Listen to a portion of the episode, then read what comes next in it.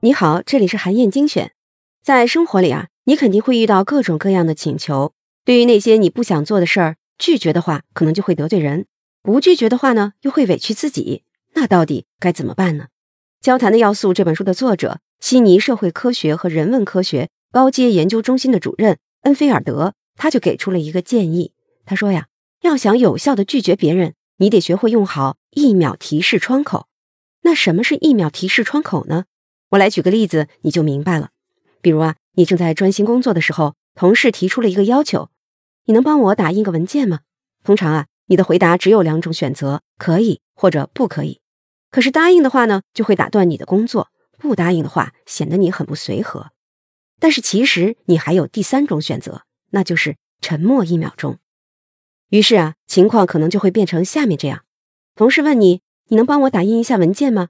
这个时候你沉默了一秒钟，同事就会说：“哦，你是不是现在没空啊？”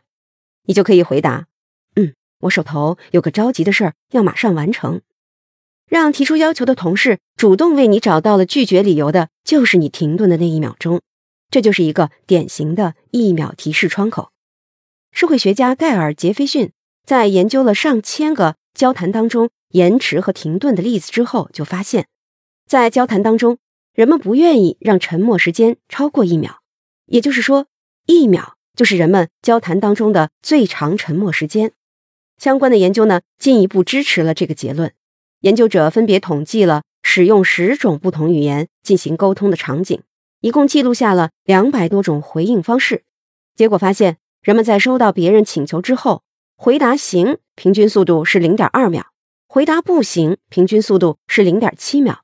换句话说，人们做出同意这个决定的时候，速度会更快。但是，无论行还是不行，做决定的速度都不会超过一秒。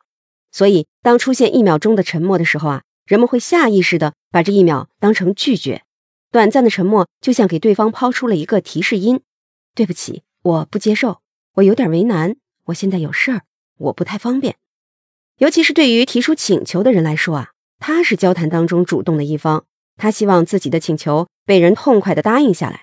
所以，一旦对方表现出了犹豫或者是沉默，那么提出请求的人就会为了避免继续忍受尴尬的沉默，主动找到理由。尽快的改变或者是结束这个话题，但是啊，要注意的是，一秒提示窗口这个做法只适用于应对生活当中一些自己不想答应、不是自己分内的简单的请求，比如朋友、同事或者是亲戚提出的不太合适的请求。